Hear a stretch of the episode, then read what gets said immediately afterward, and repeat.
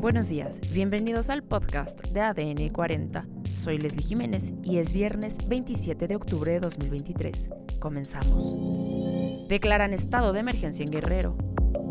La Secretaría del Bienestar comenzará censo de damnificados. Se crean tres nuevos fideicomisos para la Marina y la Sedena. Aprueban la ley de ingresos.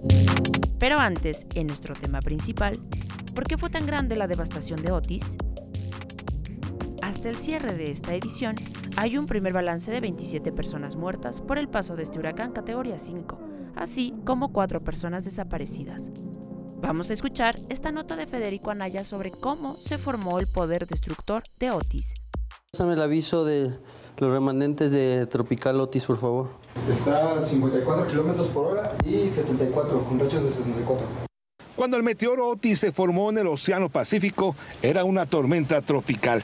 Conforme avanzó hacia las costas de Guerrero, los mapeos de los servicios meteorológicos fueron registrando cómo iba tomando fuerza. En 12 horas alcanzó la categoría máxima a las 5, con rachas de viento que alcanzaron los 280 kilómetros por hora. Esto porque en su trayectoria no encontró obstáculos. Justamente se le llaman vientos cortantes o cizalladura en altura, que eso cuando se tienen vientos por arriba de los 20 nudos, de 35-40 kilómetros por hora, debilita los sistemas. La vaporización provocada por las altas temperaturas en el océano fue otro factor determinante para que Otis se fortaleciera y azotara violentamente el puerto que ahora está devastado. Las aguas del océano se encontraban muy calientes, por arriba de los 30 grados, un huracán para que, para que se siga alimentando de energía necesita arriba de los 26 grados y en los niveles altos de la atmósfera no teníamos algo que nos inhibiera el desarrollo del sistema. Al tocar tierra como cualquier huracán, al no tener una fuente de energía, Otis perdió fuerza y se ha desorganizado. Pero aún se proyecta con vientos de 55 a 75 kilómetros por hora y provoca precipitaciones pluviales que podrían inundar algunas zonas. Federico Anaya, Fuerza Informativa Azteca. Además, la Coordinación Nacional de Protección Civil emitió una declaratoria de emergencia para Guerrero tras el paso del huracán Otis.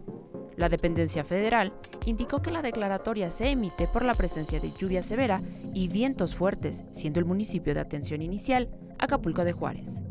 Con esta acción se activan los recursos del programa para la atención de emergencias por amenazas naturales.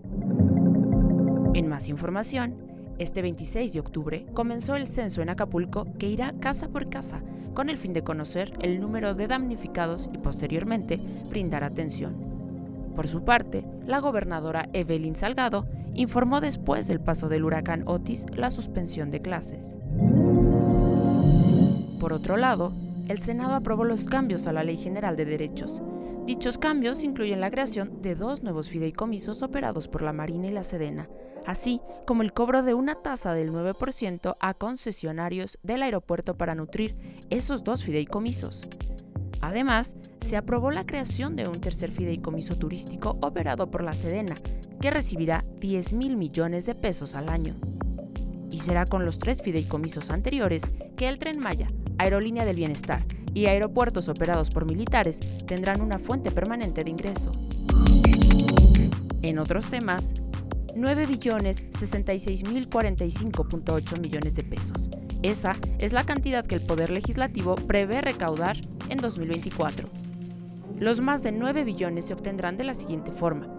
4 billones 942 mil 30.3 millones de pesos corresponden a impuestos, 535 mil 254.7 millones de pesos a cuotas y aportaciones del Seguro Social, 36.5 millones de pesos a contribuciones de mejoras y 59.091.4 millones de pesos a derechos.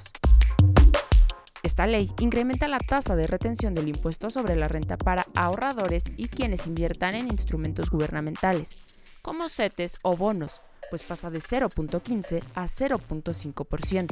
Esto significa que por cada mil pesos de rendimiento no se cobrará como actualmente pasa 1.5 pesos, sino 5 pesos. Y en los espectáculos, la actriz estadounidense Jodie Foster fue homenajeada por su amplia trayectoria en el Festival Internacional de Cine de Morelia, donde recibió el premio a la excelencia artística. Esto fue todo por hoy en el podcast de ADN 40.